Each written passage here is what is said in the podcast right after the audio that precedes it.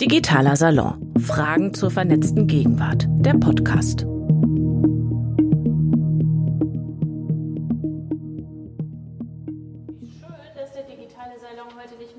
ganz so digital ist wie in den vergangenen Monaten, ist für mich ein extrem ungewohntes Setting und ich glaube für ganz viele von euch auch. Ich habe vorhin gerade noch mal äh, auch hier vorne bei meinen Gästen nachgefragt und bei einigen von euch und höre, Ihr seid auch alle noch nicht so routiniert in dieser Art der Veranstaltung. Damit es nicht so ein krasser Break ist zu diesen ganzen Zoom-Mosaikchen, die ihr euch die letzten Monate angeguckt habt, haben wir hier noch eine Glaswand eingezogen, damit es wenigstens den Appeal eines Monitors hat, auf den ihr guckt, damit der, dieser Realitätsschock nicht ganz so krass über euch hereinbricht. Also schön, euch, die ihr draußen auf der Terrasse sitzt, äh, wenigstens face-to-face -face zu sehen. Allen anderen herzlich willkommen im Stream wo auch immer ihr uns guckt, auf Alex TV. Herzlich willkommen. Ich bin Katja Weber und freue mich, dann zumindest ein Teilpublikum wiederzusehen. Wie schön, dass ihr da seid. Das soll weiterhin eine Veranstaltung sein, die für eure Fragen offen ist zu den jeweiligen Themen. Also hier vor Ort genauso wie im Stream.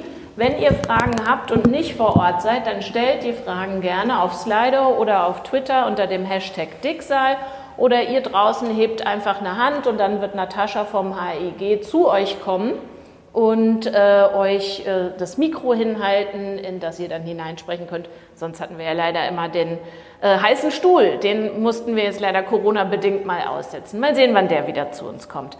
Also, ähm, nutzt gern dieses Angebot. Ansonsten seht ihr, haben wir euch am Platz bewirtet mit ein paar Popkörnern. Sonst greifen ja hier alle eine große Schale. Auch das ist nicht möglich. Aber ich glaube, so im Rahmen der Möglichkeiten, netter wird es nicht. Also genießt diesen Abend. Ähm, wir wollen über Diskriminierung reden per Algorithmus. Katharina hat das, ähm, glaube ich, schon ziemlich facettenreich dargestellt. Über die Verlängerung unserer Einstellungen, unserer Vorurteile hinein in Apps, in Software oder in digitale Dienstleistungen. Und ich habe drei super Gesprächspartnerinnen hier, also auf weitem Feld verstreut, hallo, ähm, die sich aus unterschiedlicher Expertise heraus mit solchen Fragen beschäftigen. Ich möchte euch Shirin vorstellen.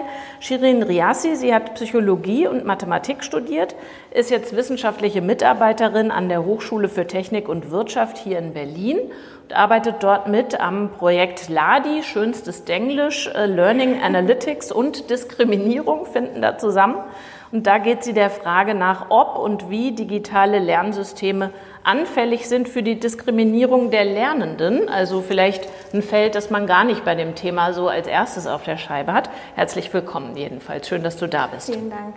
Christina Dinar ist da. Sie hat soziale Arbeit studiert und beschäftigt sich mit der Frage, wie Diskri gegen Diskriminierung online vorzugehen ist. Also Hate Speech, demokratisches Miteinander. Das sind Themen für sie schon seit langer Zeit, auch in den vorangegangenen Positionen, bei der Ebert Stiftung zum Beispiel, bei Wikimedia Deutschland oder der Amadeo Antonio Stiftung. Jetzt ist sie stellvertretende Direktorin am Center for Human Internet and Human Rights. Und Francesca Schmidt ist da, hallo, nach da hinten links, kommt aus der Literatur- und Sprachwissenschaft und ist am Gunda Werner Institut für Feminismus und Geschlechterdemokratie zuständig für das Feld feministische Netzpolitik. Also Katharina hatte ja schon äh, angerissen, inwiefern sich vielleicht bestimmte Diskriminierungsmuster überlagern oder multiplizieren. Und auch sie beschäftigt sich mit der Frage, welche Rolle spielen Algorithmen, welche Erwartungen stecken in ihnen. Und ich würde euch alle drei gerne als erstes fragen und vielleicht bei dir, Francesca, be beginnen. Ähm, wie eben gehört, wir denken und wissen es eigentlich besser, aber wir denken, oder mir geht es zumindest so im ersten Impuls, Software, Programme, Mustererkennung. Das klingt so schön neutral, das klingt total schön objektiv, was wir übersetzen in gerecht. Wir alle wissen, dass sie es nicht sind, haben aber trotzdem ja oft Probleme, programmierte Einseitigkeit oder Vorannahmen zu erkennen, also das wieder rauszufiltern. Wann ist dir denn zuletzt an, eingefallen, an der App, an dem Programm ist was faul, irgendwas ist hier schief? Hm. Da muss ich direkt weiter rein. Da fällt mir jetzt äh, gar kein Programm ein. Tatsächlich, ich wurde mal, ich habe äh, spaßeshalber mal dieses äh, Gesichtsprogramm gemacht, ja. wenn man älter wird. Da wurde ich als männlich gelabelt. Mhm. Das äh, wäre dann rein theoretisch falsch gewesen mhm. tatsächlich. Geht vielen Frauen so, auch das haben wir ja gehört. Genau. Christina, wann äh, ist dir das zuletzt so gegangen? Also mit dem Chatbot äh, meiner Bank. Oh, da weiß ich nicht, ob der Ton gerade verstärkt wird, oder? Hört ihr mich? Jetzt würde ich sagen. Der ich, äh, die Chatbot, Chatbot meiner Bank, würde ich sagen, das war. Was hat der für Mist gemacht? Ach, ich, das Problem, was ich hatte, dass irgendwie da kam dann immer nur die FAQ, dann habe ich schon gleich gemerkt, okay, der, der wird entweder. Äh, der Erklärrahmen ist sehr abgesteckt und mein Problem kann ich darin nicht lösen. Aber die Bank hat mir jetzt auch nicht unbedingt viel anderes angeboten. Und das ist dann immer, da läuft man in so einem Kreis. Und deine Reaktion darauf war ein Wechsel der Bank? ja, also das hm, vielleicht. okay, das lassen wir dann deine Privatsache sein. Was war es bei dir zuletzt, Shirin, wo du dachtest, äh, hier müsste mal nachgearbeitet werden? Also es ist eher ein menschlicher Fehler als ein äh, algorithmischer, aber bei meiner Sprachlern-App nervt es mich immer tierisch, wenn die Beispielsätze lauten, äh, meine Frau denkt schon wieder an Kleider oder also wenn du Geld brauchst, dann frag doch mal deinen Mann um Hilfe oder so. Also es sind quasi so Standardsätze, die man äh, auf dieser Sprache lernt und es wiederholt sich. Also die Frau denkt ständig an Schmuck. Also man sieht dann immer so ein Bild von der Frau, die so Träume, also ganz verträumt an Schmuck denkt. Mhm. Aber bald ist also, ja wieder Valentinstag und dann wird der Mann Wünsche wahr machen. genau. Okay, also ja. da sehen wir vielleicht auch schon mal so einen Hinweis äh, darauf, inwiefern Sprache und Programmierung auch bei dem Chatbot verzahnt sind. Gesichtserkennungssoftware ist natürlich das Beispiel auch in der Einführung schon gehört, dass wir alle in der Zeitung gelesen haben, was vielleicht in gewisser Weise das prominenteste ist, dass Menschen mit heller Haut besser identifiziert werden als Menschen mit dunkler Haut und Männer hin wiederum besser mit einer größeren Treffgenauigkeit als Frauen was auch dazu, sucht, äh, dazu führt, dass ich beispielsweise als schwarze Person in den USA, wo die Polizei diese Methoden einsetzt, fälschlicherweise verhaftet werde, weil das Programm mich verwechselt mit einer gesuchten Person. Ähm, vielleicht für euch der Hinweis, vielleicht kennt ihr den TED-Talk der Computerwissenschaftlerin Joy Buolamwini noch nicht. Das ist eine schwarze Frau, die das sehr eingehend äh, und eindringlich demonstriert, dass sie eine schwarze, äh, eine weiße Maske aufsetzen muss, damit ihr Gesicht als Gesicht erkannt äh, werden kann von der Software. Ähm, Coded Gaze nennt sie das, das könnt ihr euch vielleicht gerne angucken.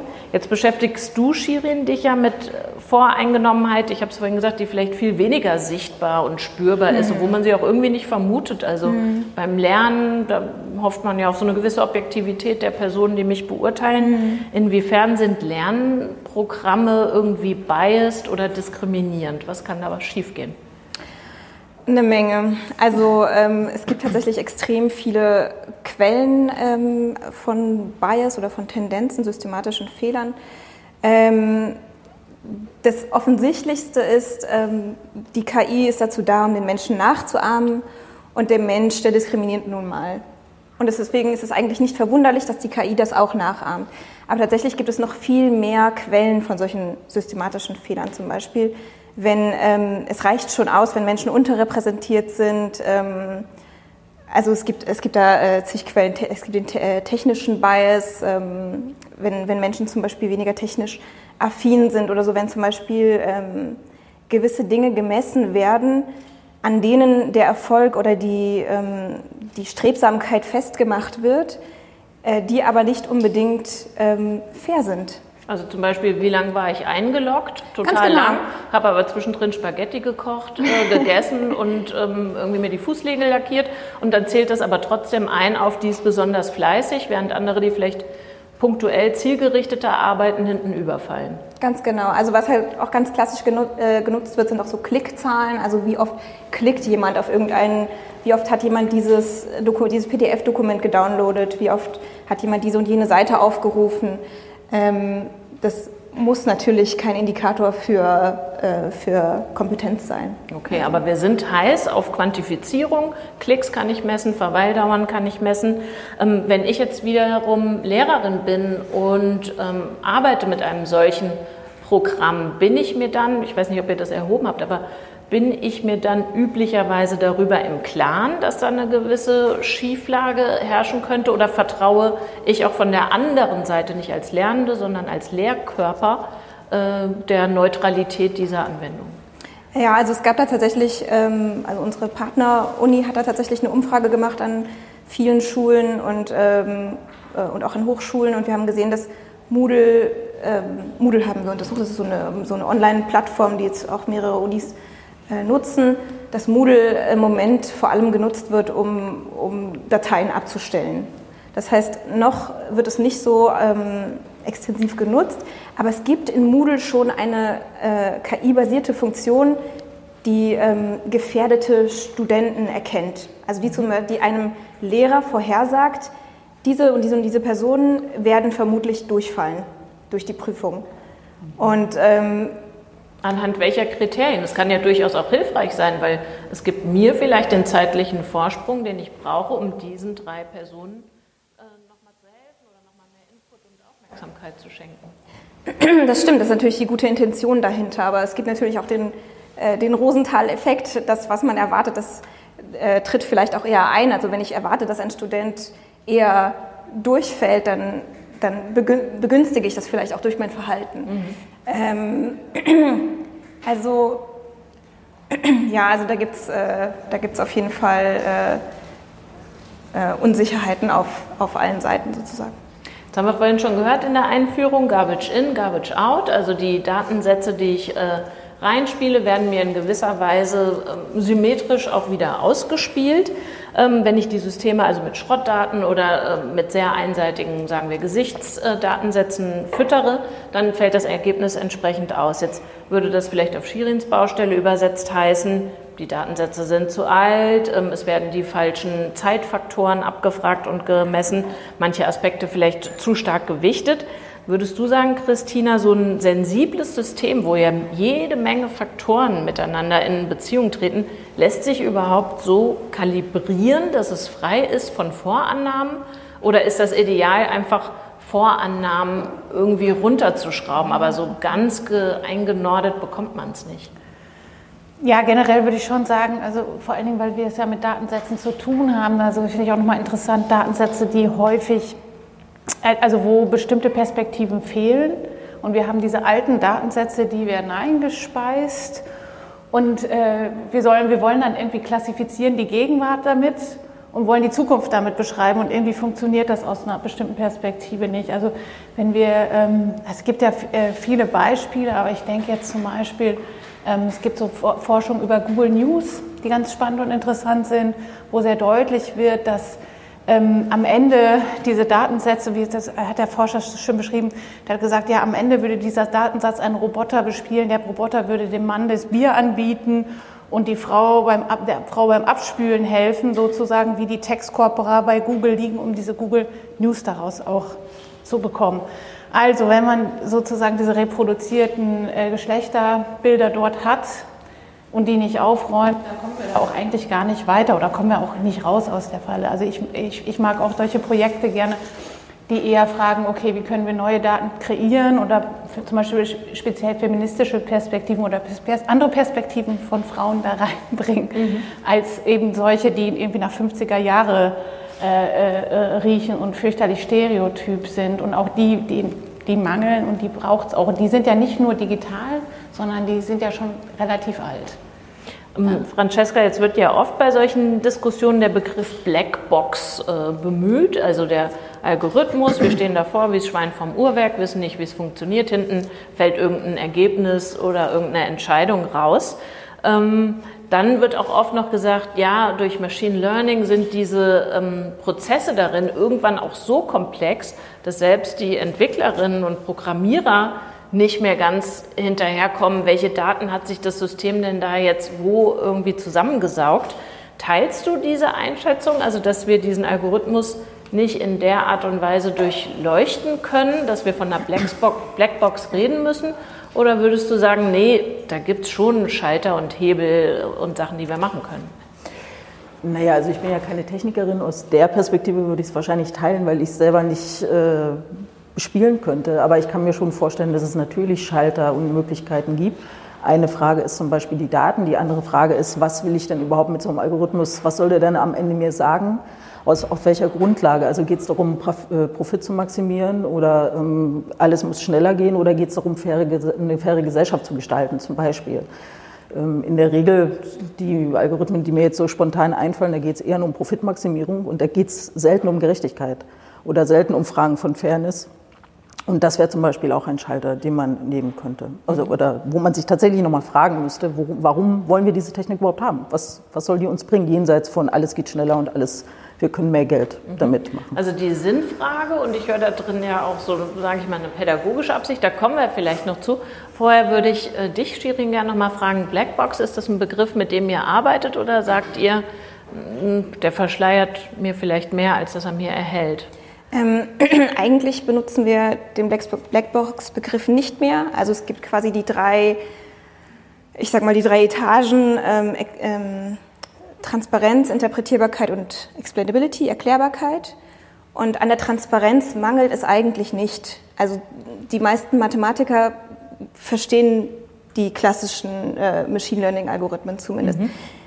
Aber das war ein ganz interessanter Punkt, den du aufgebracht hast, Francesca, weil, ähm, weil es nämlich genau um die Optimierung geht.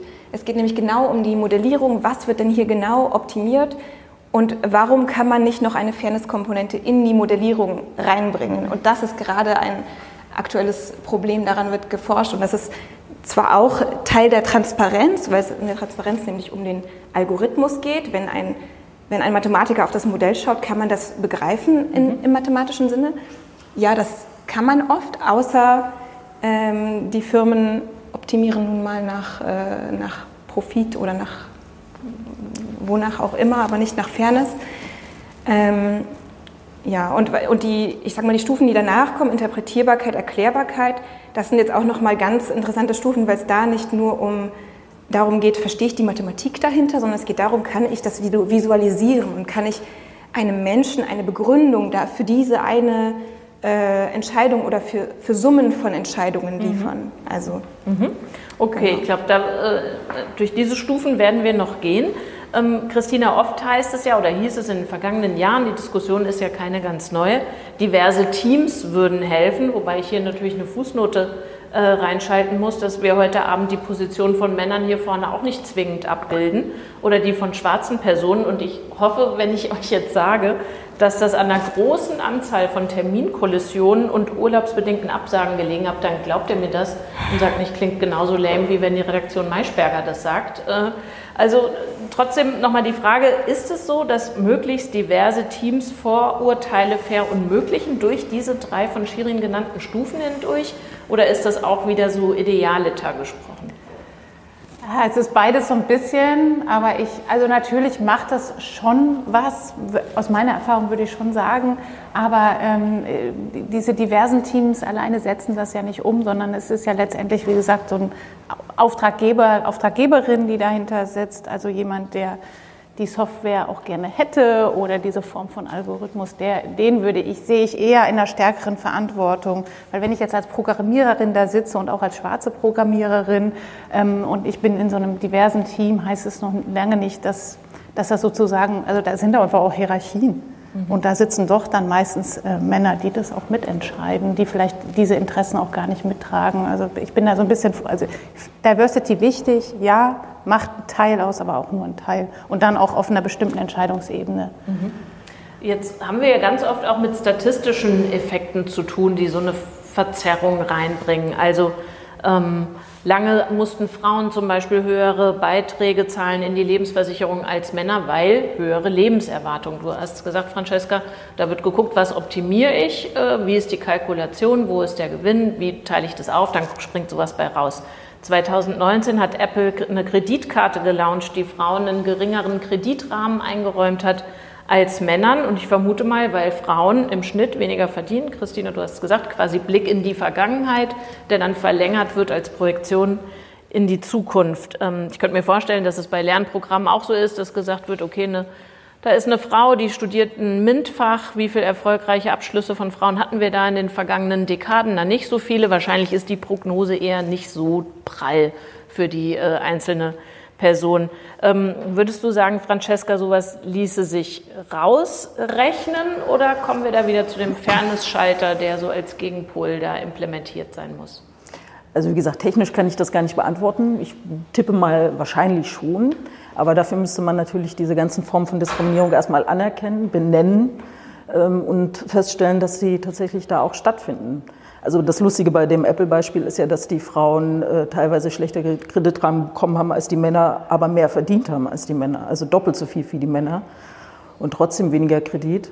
Und ähm, ich glaube, das ist eigentlich äh, unser ha Hauptproblem oder das Problem, dass wir sozusagen diese ganzen Ungleichheitsverhältnisse, Ungleichheitsverhältnisse nicht wirklich bekämpfen wollen, können, tun, wie auch immer. Und solange wir das nicht machen, können wir uns lange über Algorithmen unterhalten, die irgendwas besser machen sollen, aber sie werden es halt nicht besser machen, weil wir als Gesellschaft nichts an Ungleichheitsverhältnissen und Diskriminierung verbessern. Also du sagst, hm, also am Algorithmus ansetzen, interpretiere ich jetzt rein, ist nicht so das Ding zitiere ich den KI-Experten Richard Socher, der sagt, ich glaube, dass es einfacher ist, einen Algorithmus bewusst anzupassen, als zehntausenden Leuten Vorurteile abzutrainieren. Das ist jetzt natürlich so der Klassiker Huhn und Ei. Wo geht's los? Wo muss angesetzt werden? Analog bei den gelebten Ungleichheiten oder digital, quasi erzieherisch oder mit pädagogisch-didaktischer Absicht bei den Programmen und Anwendungen? Was wären da so euer Guess jeweils? Tina guckt da jetzt. Also, äh, gerade als Pädagogin würde ich sagen, es ist immer beides, sorry. Und gerade ähm, junge Menschen leben ja nie in einer Welt, äh, wo sie das auseinanderdividieren würden. Ne? Also ihre Lernwelt ist digital, aber sie ist auch analog. Und sie würden das, glaube ich, nicht so machen, wie, wie, wie wir das immer noch auseinanderdenken. Und, aber das ist ja auch eine, eine spannende Herausforderung, die da an uns steht. Also ich, dieses Zitat, ähm, das, das denkt Technik und Mensch und, und sozusagen digital. Ich, ich denke, das muss zusammengehen und auch dieses Bewusstsein darüber zu schaffen, okay, Algorithmen machen Fehler. Und wann misstraue ich denn diesen Fehlern? Ein Chatbot ja, oder, oder Dinge, die sehr eingängig sind, die sehen wir ja noch, aber es wird ja immer komplexer werden. Und wann nehmen wir das eigentlich dann? Wann ist die KI so stark, dass wir das noch wahrnehmen? Die, die, die Herausforderung finde ich in, äh, noch mal viel interessanter, auch als Frage, die man pädagogisch mit der Diskriminierung auch mit bewältigen muss. Also was wir jetzt tun, ist ja sehr offensichtlich. Ne? Würdet ihr da zustimmen oder äh, würdet ihr die Gewichte jeweils anders hängen? Bei Huhn und Ei beides? Ja. Auf jeden Fall beides, ja. Okay, dann äh, habt ihr sicherlich noch nicht den ausgearbeiteten Masterplan dabei, aber zumindest die ersten drei Steps oder Empfehlungen, wie dieses beides und dieses Zusammendenken, diese Engführung ähm, ja, zu bewerkstelligen ist. Also gibt es da vielleicht Beispiele, von denen ihr wisst, Best Practice bei Lernprogrammen, bei der Benachteiligung von Frauen oder Minderheiten, wo äh, gezeigt wurde, okay, hier ist die Stellschraube und hier ist äh, dieses Fairness-Tool, das ich in die Programmierung reinhole. Wisst ihr, wo das gelungen ist?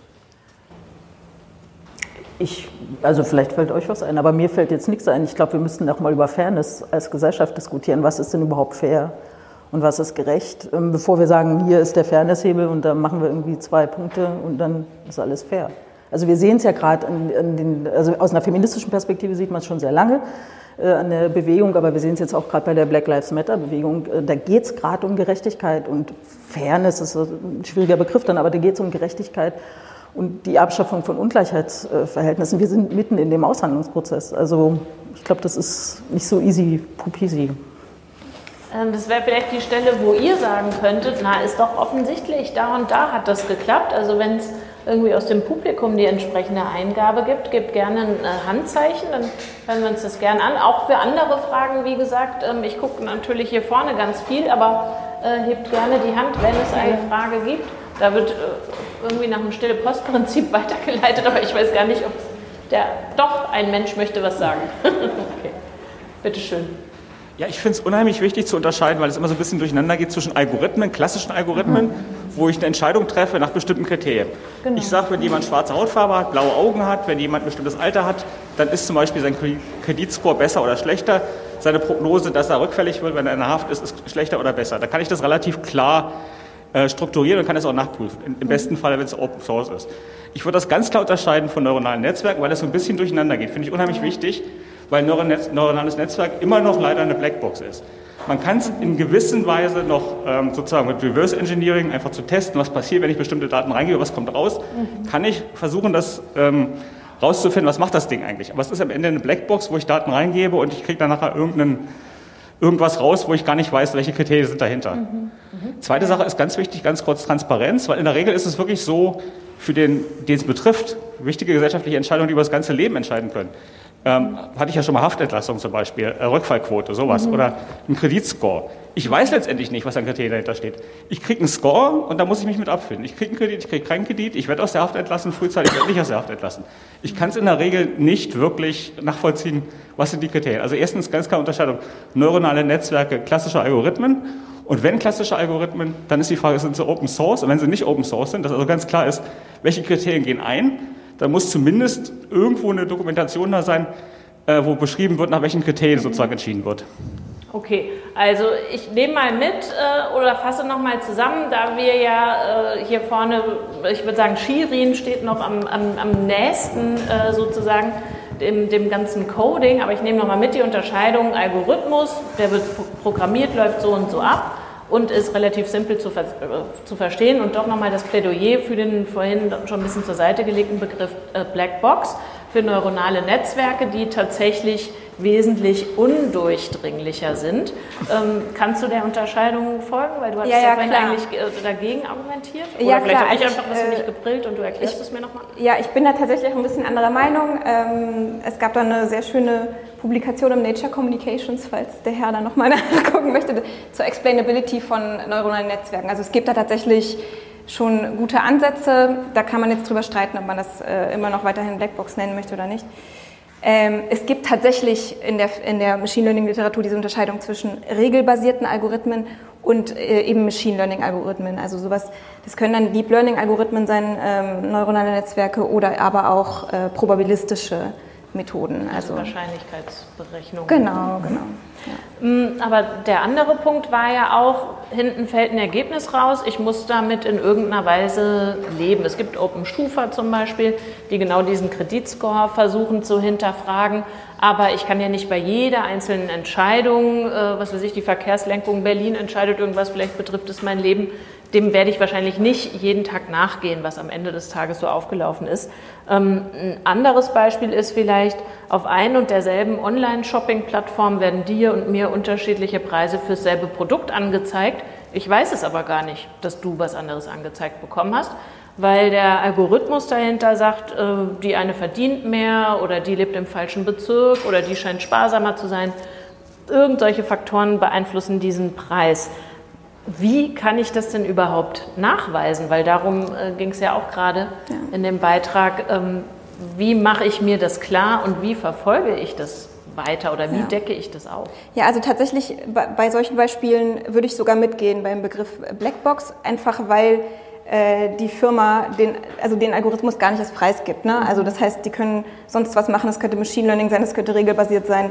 Das, das, da können wir einfach keinen Einblick äh, gewinnen. Aber tatsächlich gibt es Möglichkeiten, auch äh, Blackbox-Systeme zu untersuchen. Also es gibt ja sowas, was das heißt Counterfactual Fairness zum Beispiel. Da äh, wurden zum Beispiel ähm, so Sentiment-Analyse-Systeme verglichen. Äh, Sentiment-Analyse-Systeme also, ähm, weisen einem Satz eine gewisse Wertigkeit zu, entweder ist der Satz positiv oder negativ. Und da wurden dann zum Beispiel die Sätze Ben ist sauer und Ali ist sauer verglichen. Und warum ist Ali ist sauer negativer als Ben ist sauer? Also so kann man das sozusagen reverse engineeren, äh, einfach mit der Vorannahme, diese Sätze sollten genau gleich bewertet werden für unterschiedliche Namen. Also mhm. ähm, so kann man das sozusagen. Aber okay, das ist jetzt sozusagen die akademische Seite, aber ich als Verbraucherin, der gesagt wird, nee, sorry, äh, ich kann dir keinen Kredit geben äh, für eine Neuanschaffung, wie kann, oder noch offener gefragt, kann ich hinterfragen oder irgendwie weiter dagegen vorgehen, dass mir dieses oder jedes Urteil beschieden wird? Sehr gute Frage. Also da könnten sich nur Verbraucher zusammentun und äh, vielleicht Ergebnisse vergleichen oder so. Ähm, aber das ist natürlich eine sehr gute Frage. Aber also auf der EU-Ebene haben wir ja die DSGVO, die letztendlich auch das Recht einschreibt, Entscheidungen, die algorithmisch basiert sind, sozusagen auch äh, nachzuvollziehen zu können. Also ich glaube, da gibt es so eine Möglichkeit, dass was kommt. Und ich denke, natürlich müssen wir über Regelwerke nachdenken. Und ich sehe auch eher als gerade sozusagen, dass diese, also diese Entscheidungsrahmen viel deutlicher gemacht werden, als dass man die Verantwortung komplett abgibt. Das heißt, man kann ja das auch wieder transparent machen. Ähm, und also ich, ich glaube, da, da kommt noch viel Aber wenn man die DSGVO ernst nehmen sollte, dann äh, liegt da auf jeden Fall ein Recht, das zu wissen und zu erklärt bekommen. Gerade wenn es Entscheidungen sind, die sehr schwerwiegend sind.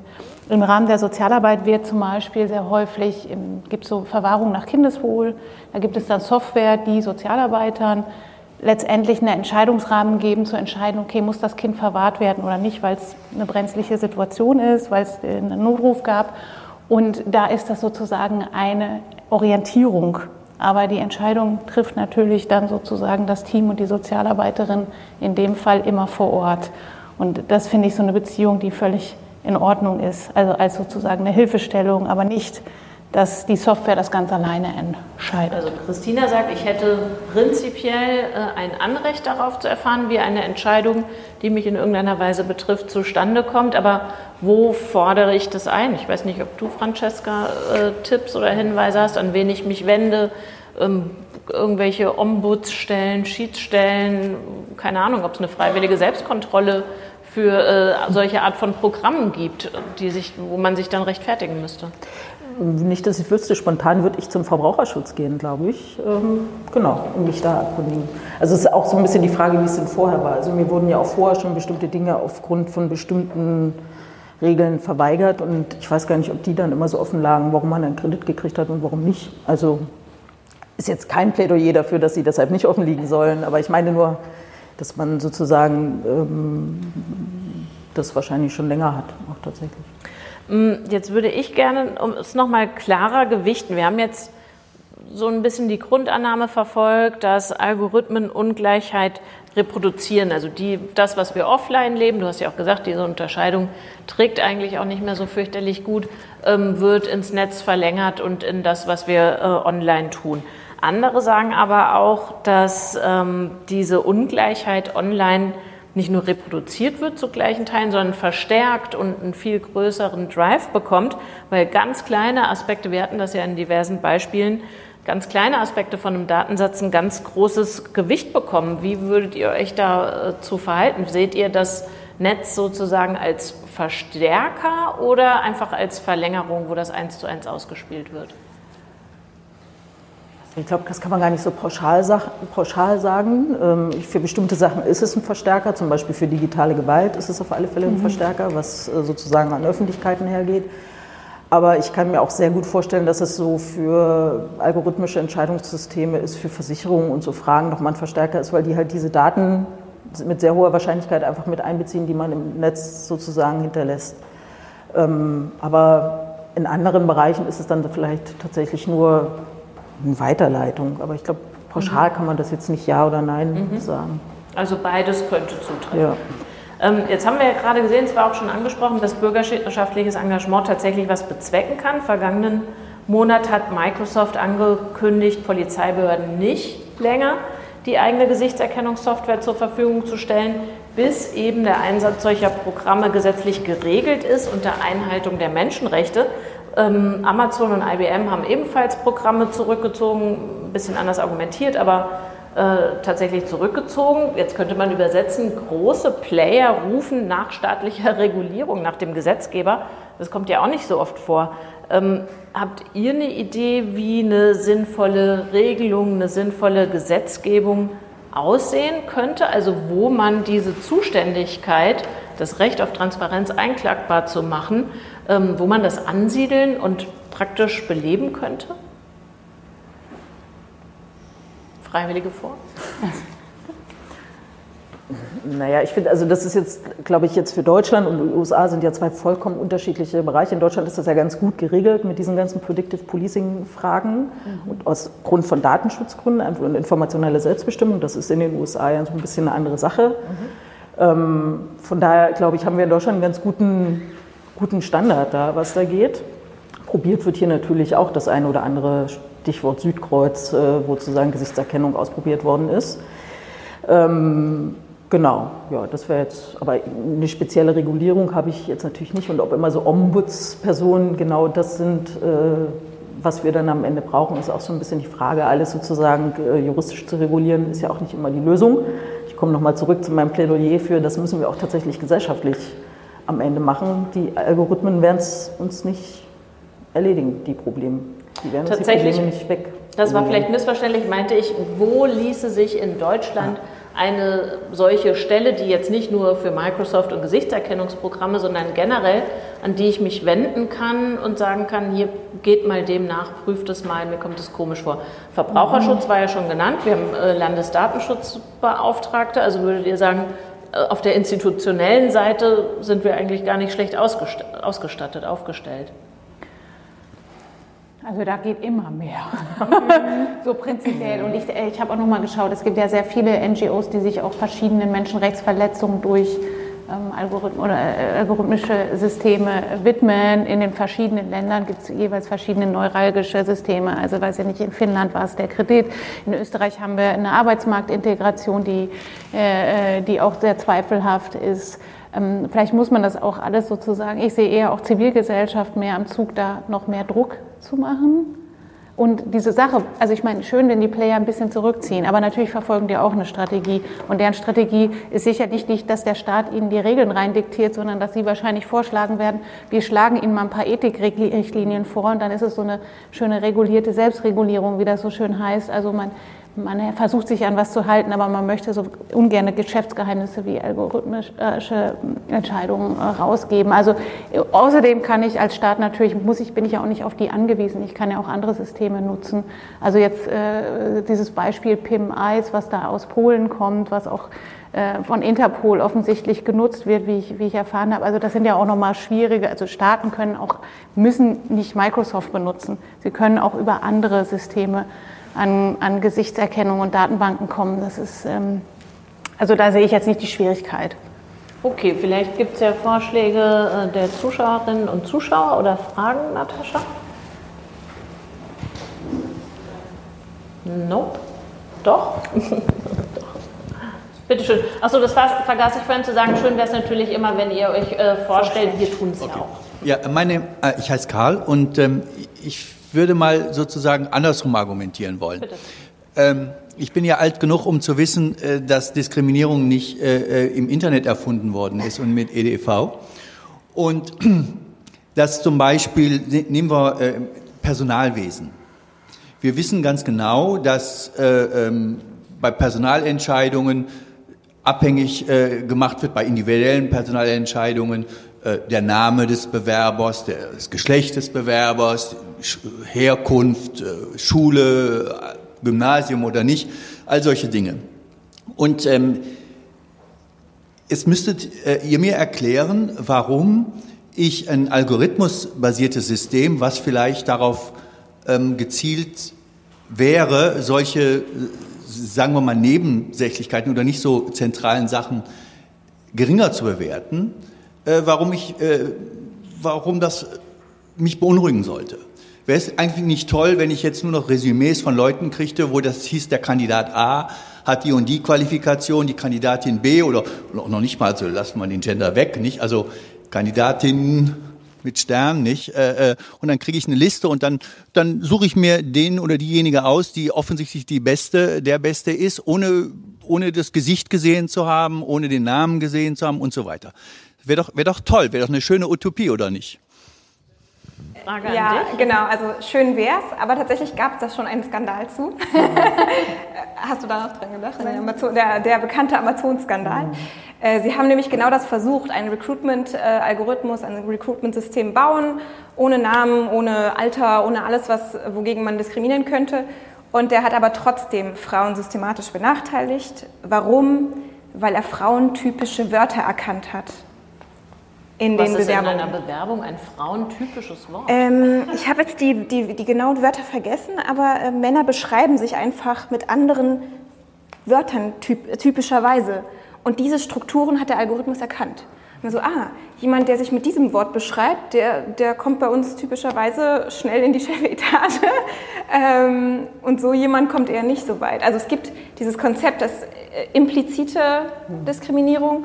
Und ähm, das ist tatsächlich ein großes Problem, weil selbst wenn wir, selbst wenn wir die, die offensichtlichen Sachen weglassen, gibt es trotzdem noch Dinge, die uns als Frauen, Männer, wie auch immer outen und, äh, und uns verwundbar machen. Ja, dann kommt natürlich die große Frage, äh, gleich, Moment, aber da möchte ich noch anschließen, was tun? Also ähm, du, wenn du sozusagen Vorannahmen nicht neutralisieren kannst, wir waren ja vorhin auch schon mal an dem Punkt, äh, was denn dann? Also dann müsste man ja die Waffen strecken. Ja, also das ist tatsächlich ein offenes äh, Forschungsproblem, weil es, weil es einfach noch nicht bekannt ist, wonach man denn suchen kann. Weil äh, die Algorithmen sind dafür gemacht, Strukturen zu erkennen. Wir wissen aber noch nicht, ob die Strukturen vielleicht korrelieren mit dem Geschlecht, mit dem äh, Alter, wo, womit auch immer. Also es gibt da natürlich schöne Informationsmaße in der Mathematik, wo man berechnen kann, wie viel Information gibt mir das über das Geschlecht und so weiter. Aber da spielt tatsächlich Datenschutz auch eine große Rolle, weil dadurch, dass das nicht mehr erhoben wird in Deutschland, ähm, kann das auch schwerer nachgewiesen werden. Okay, das ist äh, ein großer Haufen Probleme, den wir dank deiner Frage jetzt vor uns sehen. Es gibt eine weitere Frage aus dem Publikum. Bitte schön. Ähm, also mich würde jetzt interessieren, warum sucht... Stellst du dich auch ganz kurz vor, damit wir so in etwa wissen, aus welchem Orbit du fragst? Ich heiße Tina, komme auch aus Berlin. Äh, ja.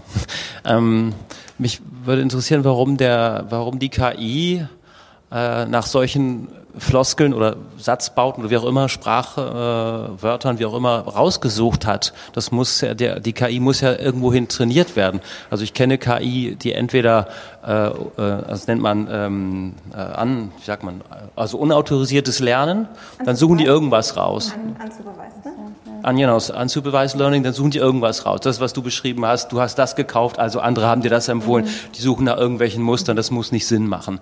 Aber beim Supervised Learning, da wird ja gesagt, gesagt, suche ein Gesicht raus, was so aussieht. Und dann, wenn ich nur weiße Gesichter habe, dann kommen auch nur weiße Gesichter dabei raus. Und wenn ich nur bestimmte, nach bestimmten Sätzen suche, die muss ich ja wiedererkennen. Der Algorithmus weiß ja nicht, das ist ein Muster. Oder es erkennt ein Muster, weil es sich wiederholt. Aber das ist noch keine Wertung. Das ist ein bisschen was durcheinander gebracht ah, okay. zwischen dem äh, Ursprungs- und dem Zielraum. Also ähm, der Zielraum ist in, in dem Amazon Recruitment-Fall gewesen, äh, ist erfolgreich oder nicht zum Beispiel.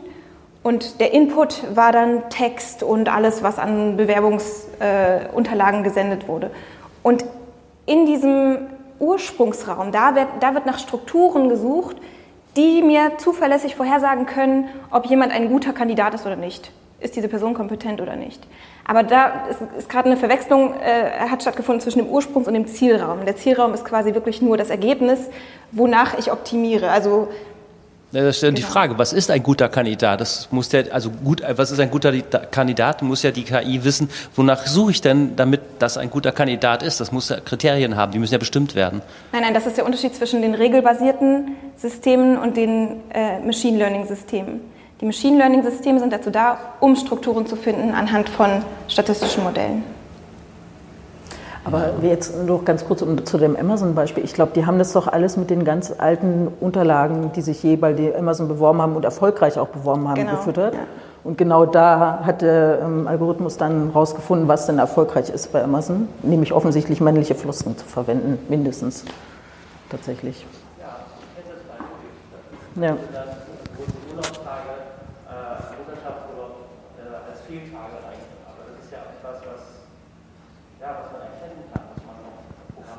aber dafür musst du es halt wissen, ne? dass das sozusagen, genau, das ist dann sozusagen wieder die Aufgabe, die gesellschaftliche Aufgabe, nochmal klarzuziehen, was ist denn eigentlich Diskriminierung? Also die gibt es ja vielfach, natürlich wird man, also praktisch unendlich, man wird nicht jede Form benennen können, aber am Ende ist das sozusagen die Aufgabe. Man müsste eigentlich hinter jedem Ergebnis nochmal drüber gehen und nach, was weiß ich, mindestens 50 Kategorien durchgucken, passt das jetzt hier einigermaßen? Und das werden noch 50 zu wenig sein oder 100 zu wenig Kategorien, die danach prüfen. Wie diskriminierungsarm ist das dann am Ende? Also dann wir, halten wir zum einen fest, dass es eine ganz schön komplexe Thematik ist mit äh, sehr äh, diversem Vokabular und diversen Zielvorgaben. Und zum anderen kommen wir, glaube ich, immer wieder zurück zu, was ist denn die gesellschaftliche Aufgabe und wie wird dieser Diskurs seitens von Menschen, die programmieren, seitens von Menschen, die wie wir möglicherweise Apps einfach konsumieren, betrieben. Mir hat kürzlich eine Forscherin gesagt zum Thema Rassismus und Black Lives Matter, wir müssen die Matrix sichtbar machen. Das fand ich äh, einen sehr geilen Ausdruck, um zu beschreiben, es gibt Strukturen, Privilegien, die ich zum Beispiel genieße, die andere nicht genießen und ich muss es äh, mir vergegenwärtigen. Also ich, ich sehe es selber nicht, ich bin wie betriebsblind. Ich kann es aber sichtbar machen und ich finde, das ist im Alltag äh, direkt machbar und die also Argumentation leuchtete mir unmittelbar ein. Aber wie mache ich denn die Matrix hinter einem Algorithmus sichtbar, wenn ich vom Programmieren keine Ahnung habe? Wenn ich jetzt das mal zusammenfasse, was ihr gesagt habt, äh, in einer gesellschaftlichen Debatte. Das findet nicht in äh, irgendwelchen Coder-Seminaren statt, vielleicht auch, aber ähm, da nicht hauptsächlich. Oder? Um eine Frage daraus zu machen. Ja, absolut. Also ähm, als Coderin sage ich nur mal, dass es, dass es wirklich komplett unklar ist und dass man noch viel Input aus, äh, aus Unterhaltungen, aus gesellschaftlichem Input, sage ich mal, braucht, äh, um überhaupt zu operationalisieren, was Fairness bedeutet in einem Algorithmus. Weil es extrem viele Ansätze gab, extrem viele Versuche gab, ähm, Fairness in einem mathematischen Sinne zu definieren und die widersprechen sich teilweise. Mhm. Und, ähm, und es ist wirklich unglaublich schwer, obwohl alles erstmal einleuchtend klingt. Ja, ja ich sollte A nicht anders, behalten, äh, anders ähm, behandeln als B, aber, aber irgendwie ähm, doch, wenn A schlechter ist als B oder so. Also es ist alles irgendwie einleuchtend, aber äh, insgesamt unlösbar ohne, ich sag mal, gesamtgesellschaftliche Anstrengung. Blöderweise habe ich immer das Gefühl, wenn dann gesagt wird, gesamtgesellschaftliche Anstrengung tut Not, dann diffundiert die Verantwortung und alle denken, aber echt und leben so ihr Leben weiter. Also äh, wo, wo, geht das los? Also nochmal diese Matrix-Frage, wo mache ich die äh, sichtbar oder definiere sie vielleicht für mich auch um, Christina?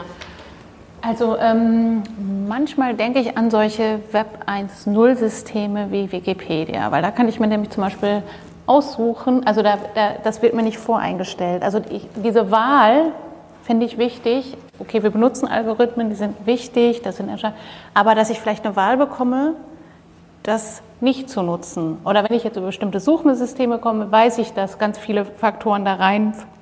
Aber ich habe ja nicht sozusagen, ich müsste ein anderes Suchsystem nutzen, weil das sich wahnsinnig schon viel gemerkt hat. Aber irgendwie das Recht, sozusagen einen Ausknopf zu finden, ist ja genauso ein bisschen das Recht zu sagen, ich möchte diese Entscheidung verstehen können oder ich möchte es mir selber einstellen können. Ich, ich möchte vielmehr Teil davon sein, von diesem Algorithmen, den mir jetzt irgendeine Coderin irgendwo. Also da, da irgendwie fände ich das gut, wenn ich sozusagen so ein Google hätte ohne Voreinstellung. So, das ist dann auch eine interessante Lernerfahrung, glaube ich, an der man viel mehr machen könnte. Oder das Pricing.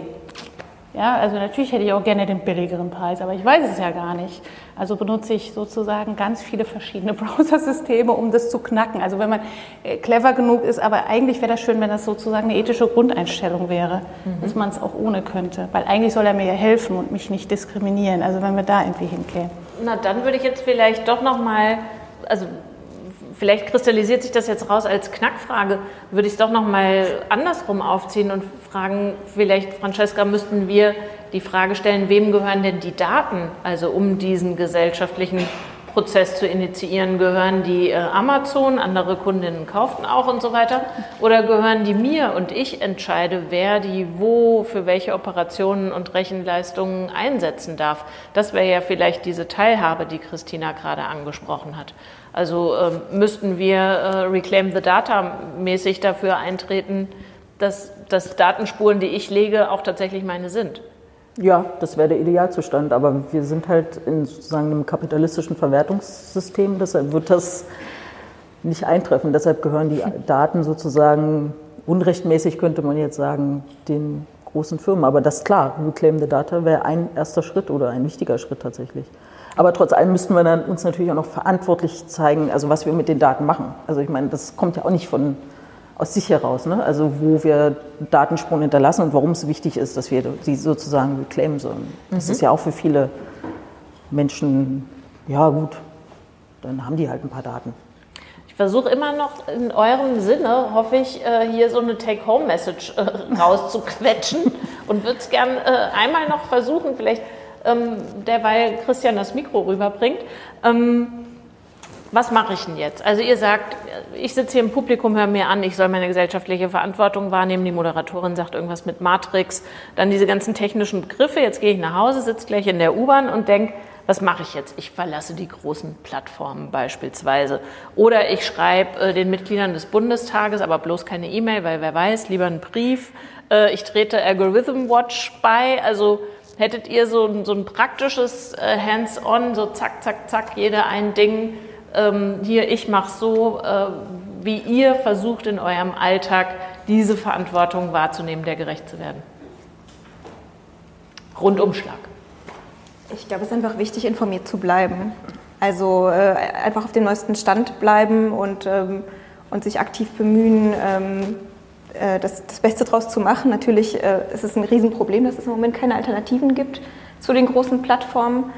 Ähm, aber vielleicht gibt es ja bald eine und vielleicht kann man selbst eine gründen. Und also einfach ähm, aktiv dabei bleiben, am Ball bleiben, an, an sich selbst arbeiten, an seiner Sprache arbeiten. Ähm, ja, das, das würde ich sagen. Christine. Ja, ich habe ja schon mal so versucht, so einen Ausblick äh, von meinem zweiten Versuch, einen, einen, billigeren Flugpreis zu bekommen, irgendwie gegeben. Und habe auch das Gefühl, ich bin da immer auf so einem persönlichen Battleground, aber natürlich äh, wäre auch das, das Reclaim the Data und Reclaim the Privacy. Das heißt ja nicht, dass wir keine Daten brauchen, ne? aber sozusagen bestimmte Daten sollen meiner Meinung nach uns gehören und auch nur uns. Und wir entscheiden auch, welche wir davon rausgeben. Ich glaube, das, ähm, das wäre so das, was äh, dann kommen viele andere Schritte, aber was ich mitgeben würde. Mhm. Liegt der Ball bei dir? Ja, also ich, man macht, oder ich gehe jetzt mal von mir aus, ich mache natürlich äh, mache politische Bildungsarbeit und mache da sozusagen nichts anderes als Sensibilisierung, äh, was das angeht, aus einer feministischen Perspektive. Für mich persönlich jetzt noch aus einer schwarzen feministischen Perspektive. Ähm, ich bin auch äh, sozusagen so zivilgesellschaftlich unterwegs, dass ich in einem Verein bin, der sich um Netzpolitik dreht, und zwar auch um eine feministische Netzpolitik. Aber grundsätzlich gehört man sozusagen, oder ich gehöre auch natürlich feministischen Bewegungen an, einfach, und gehe halt auf die Straße, tatsächlich, immer noch, dann und wann. Mhm. Okay, und dann hat das letzte Wort, ich glaube, ein Zuschauer, da gibt es noch eine Frage, ne? Oh, ich hoffe, es, ich hoffe, es ist nicht das letzte Wort. Ich bin Göde von der äh, Humboldt-Uni. Ich wollte eigentlich nochmal eine provokante Frage stellen. Ich weiß gar nicht, ist das Mikro überhaupt an? Ja. Äh, ich wollte nochmal eine provokante äh, Frage reingeben, weil ich so ein bisschen äh, Probleme habe mit so individualistischen äh, sagen Lösungsansätzen. Also die, die dann sagen, ja, ich, ich steige halt aus Google aus oder ich mache irgendwie halt das und das nicht mehr. Ähm, ich frage mich, äh, sind wir nicht irgendwie diesen ganzen Internetkonzernen auf den Leim gegangen? Also ähm, wann wurde eigentlich aufgegeben, irgendwie äh, Technik zu steuern? Also ähm, ein Auto darf nicht auf der Straße fahren äh, und dann als Beta-Version deklariert werden. Also nur ein Beispiel zu nennen. Es ist hochreguliert. Auch ein Atomkraftwerk kann man nicht einfach so betreiben.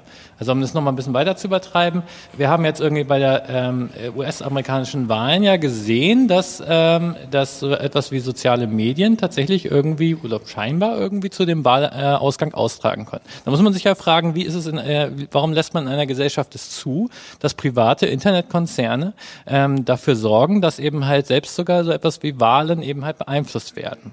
Warum steuert man nicht einfach Technik, wie man, äh, wie man genauso irgendwie dieses Gebäude hier reguliert hat, äh, wie man die Autos reguliert? Warum lässt man irgendwie äh, Software und Inf äh, Informationstechnologie eben halt so vollkommen freien Lauf? Okay, da bin ich aber jetzt gespannt auf die bündige Antwort. Machen wir es jetzt nochmal so. Francesca, oh, das ist kein Feierabend. Also ich, äh, spontan hätte ich jetzt nochmal meine kapitalistische Verwertungslogik angebracht, aber das zieht ja nicht so richtig, weil äh, du ja sagtest, Autos und so weiter werden auch reguliert. Ich, also das jetzt so eher aus dem Bauch raus. Ähm, die Antwort, und da schließe ich an Katharina an, äh, die ja auch zum Anfang nochmal gesagt hat, diese große Idee, dass das Internet ein Raum ist, der alles ermöglicht und der frei von Diskriminierung ist und der sozusagen eine neue Gesellschaft äh, schafft. Und ich glaube, diese Idee hat sich, von der hat sich einfach noch niemand verabschiedet. Es alle denken noch, das Internet macht die Welt besser und das Leben besser und die Gesellschaft besser. Und genau, ich glaube, deshalb wird das auch nicht wirklich reguliert, weil man denkt, das kann, das kann sich alleine regulieren. Da passiert ja eigentlich nichts Schlimmes. Da kann gar nichts Schlimmes passieren. Also es eher jetzt so ein bisschen aus dem Bauch raus. Mhm. Ihr beiden.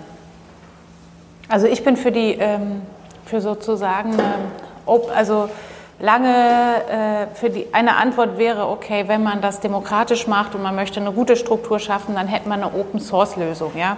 Also wenn ich mir, äh, äh wenn ich mir so überlege, wie, wie Städte sich dann mit Microsoft verhängeln haben und dann, äh, dann habe ich irgendwann war mal der Punkt, dass äh, die einzige Stadt, die sozusagen nur Infrastruktur nutzt, die Open Source ist, ist Moskau mit Linux.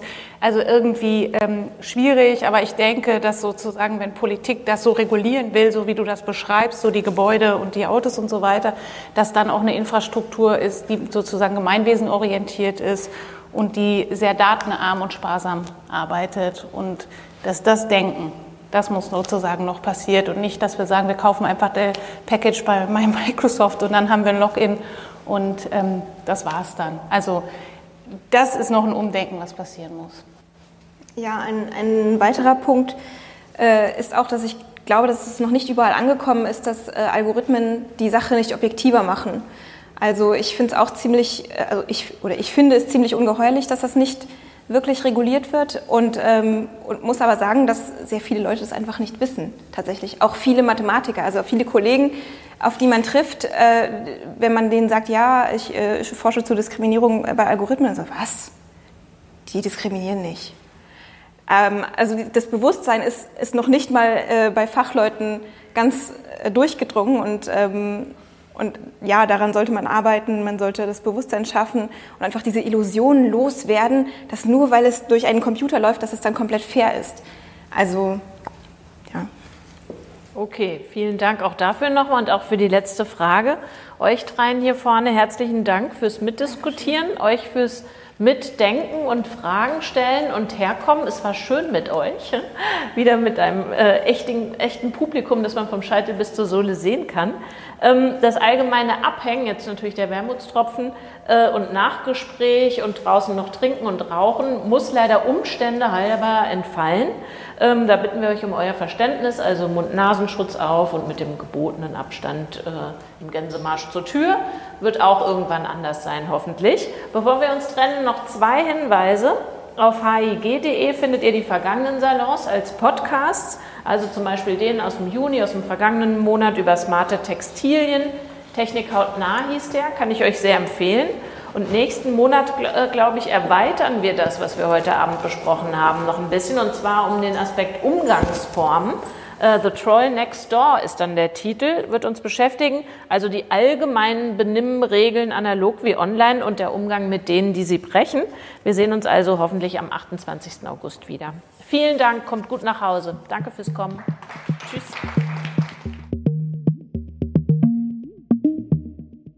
Der digitale Salon ist eine Produktion des Alexander von Humboldt Instituts für Internet und Gesellschaft und der Kooperative Berlin. Weitere Folgen des digitalen Salons als Podcast findet ihr auf iTunes und Spotify. Auf YouTube außerdem alle Folgen als Video.